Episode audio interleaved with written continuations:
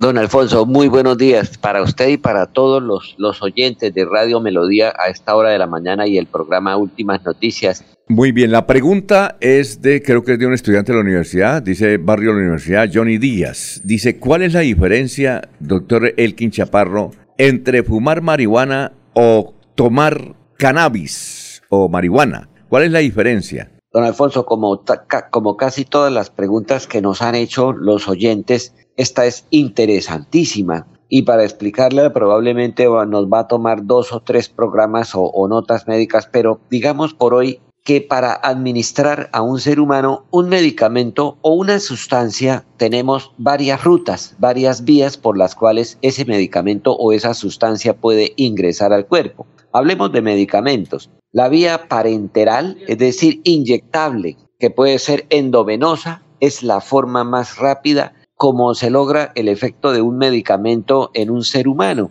si se le coloca en, en la vena, la vía parenteral. También puede ser una vía parenteral intramuscular, en la cual el efecto se demora unos minutos más en empezar a hacer efecto. La vía endovenosa, el efecto es prácticamente en segundos. El ejemplo es a las personas que las han operado, incluyéndolo a usted, don Alfonso, y a mí, cuando nos van a anestesiar nos ponen una sustancia endovenosa que se llama eh, pentobarbital o fenobarbital o tiapental, algún barbitúrico y uno lo que siente es que se va yendo, se va yendo, se va yendo y se queda dormido y luego el anestesiólogo sigue su trabajo con anestésicos inhalatorios. La segunda vía es esa, precisamente inhalada. Entonces la persona que fuma marihuana o que fuma cigarrillo que es adictivo por el contenido de nicotina. La marihuana es adictiva por el contenido de tetrahidrocannabinol. Al inhalar esas, esas sustancias en el momento de fumar,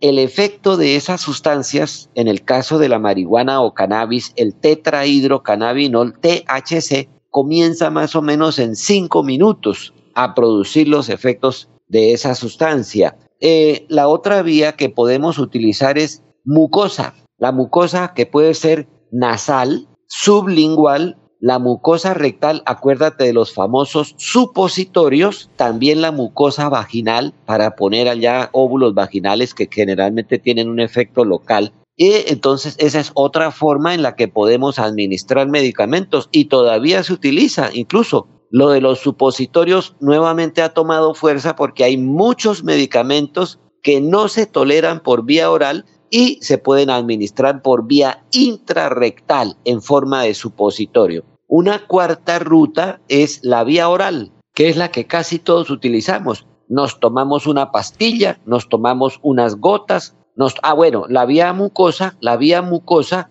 nasal, rectal, sublingual empieza su efecto del medicamento o de la sustancia cualquiera que sea en más o menos 15 minutos. Luego viene la vía oral, la que utilizamos casi todos, la que más utilizamos, tomarnos el medicamento en la forma o presentación que sea, pastilla, jarabe, cápsula, tableta, gotas, etcétera. Esa vía se demora entre 30 y 45 minutos en empezar a absorberse el medicamento y en algunos casos hasta que no llega a un máximo de absorción no vamos a sentir sus efectos benéficos. Y una quinta ruta que podemos mencionar es transdérmica, transdérmica, a través de la piel. Los famosos parches León, don Alfonso, que todos recordamos y que alguna vez quizás hemos utilizado. Y no solo eso, muchos medicamentos se administran en forma de parche para que se absorban a través de la piel, pero su efecto comienza o se demora aproximadamente entre una hora y una hora y media en empezar a sentirse los efectos porque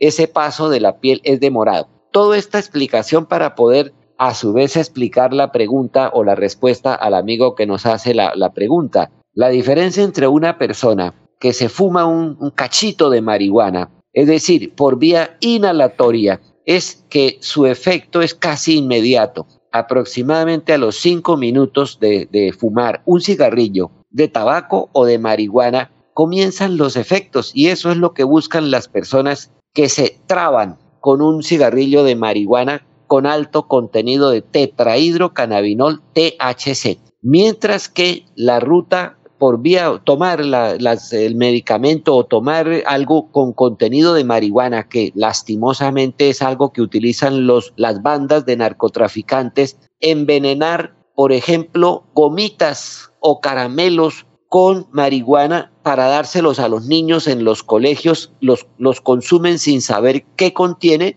con el fin de irlos volviendo adictos a esa sustancia. Pero bueno, ahora sí, lo más importante, la ciencia química, la bioquímica, la química farmacéutica ha logrado separar los componentes activos de la planta de cannabis medicinal y dejar a un lado el THC y utilizar con más intensidad el CBD o cannabidiol que no tiene efectos psicoactivos, pero sí tiene efectos terapéuticos. Hay que decir que el THC también tiene efectos terapéuticos, es un potente analgésico, pero como tiene efectos psicoactivos, psicoactivos, pues su uso es mucho más controlado y tiene que ser utilizado de una manera muy, muy, muy racional por parte tanto del médico como del paciente. La respuesta es esa, don Alfonso. La diferencia es que al inhalar una sustancia como el cannabis, como la marihuana, los efectos son casi inmediatos, mientras que al hacerlo por vía eh, sublingual, los efectos pueden durar o comenzar en aproximadamente 15 minutos y al hacerlo por vía oral, los efectos benéficos o también perversos pueden comenzar más o menos entre 30 y 45 minutos después de la ingestión. No queda tal vez totalmente clara la respuesta, por eso le digo que nos toma otro programa por lo menos porque es un tema muy muy interesante, pero lo importante para terminar por hoy es que al poder separar los efectos psicoactivos del tetrahidrocannabinol de los efectos terapéuticos del cannabidiol, hoy en día es posible inclusive don Alfonso, y eso aquí en Canadá es muy común, utilizar vapeadores, esto que llamamos vapeadores, no cigarrillos electrónicos. Hay una gran diferencia para, y para explicarla lo resumo rápidamente. Cuando usted fuma un cigarrillo de tabaco o de marihuana, hay una combustión, se quema la planta. Cuando, hay un, cuando se utiliza un vapeador,